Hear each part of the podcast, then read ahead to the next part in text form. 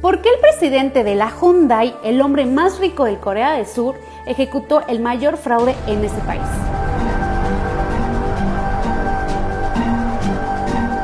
La ambición es un virus capaz de generar en una persona una energía tan intensa que sea capaz de violar cualquier restricción o freno que se encuentre en el camino de obtener más dinero o riquezas.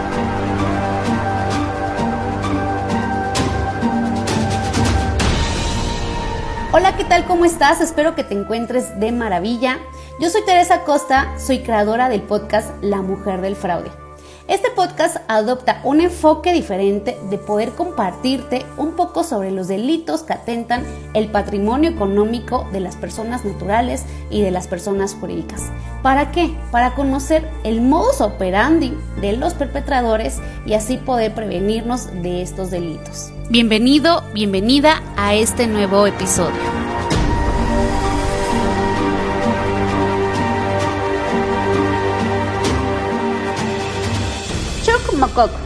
Este hombre fue presidente de la agencia de autos Hyundai. A sus 68 años fue condenado a tres años de cárcel por malversación de fondos. Y para esto, ¿qué es la malversación de fondos?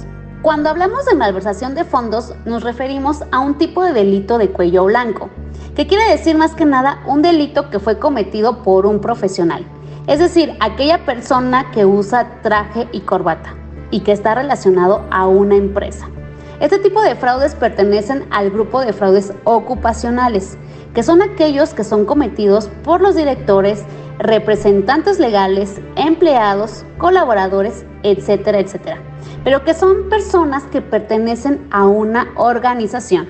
Como ya sabemos, en todo tipo de fraude hay dos sujetos, una persona que es la víctima y otra persona que es el perpetrador. En este caso, la empresa Hyundai es la víctima y el perpetrador es su presidente, la persona que era la responsable, el encargado de velar por los intereses de la empresa fue su propio perpetrador. La malversación de fondos involucra esquemas donde los defraudadores roban o hacen mal uso de los recursos de una organización. Por ejemplo, tenemos la facturación falsa, los fraudes con la nómina o el robo del efectivo antes de ser contabilizado robo de activos como lo pueden ser suministros, inventarios, equipos o robo de la información. Pero en muchos de los casos el perpetrador siempre intenta o intentará ocultar el robo. ¿Cómo lo va a hacer? Usualmente incorpora estos ajustes en los registros contables y más porque le es muy fácil debido a que ellos tienen la manipulación de esta información. Este tipo de fraudes son muy difíciles de prevenir debido a que prácticamente el perpetrador, el defraudador, es el que toma las decisiones y el que está a cargo de la empresa. Es esa persona que está en el nivel más alto del organigrama de la organización. Por eso es tan importante tener un gobierno corporativo independientemente de que la persona a cargo el presidente, el director, el dueño tenga un, currículum impresionante y sea el heredero de toda la fortuna como lo fue en el caso del grupo Hyundai. Que este tipo de empresas, más que la pérdida monetaria, su pérdida es más en cuestión de reputación.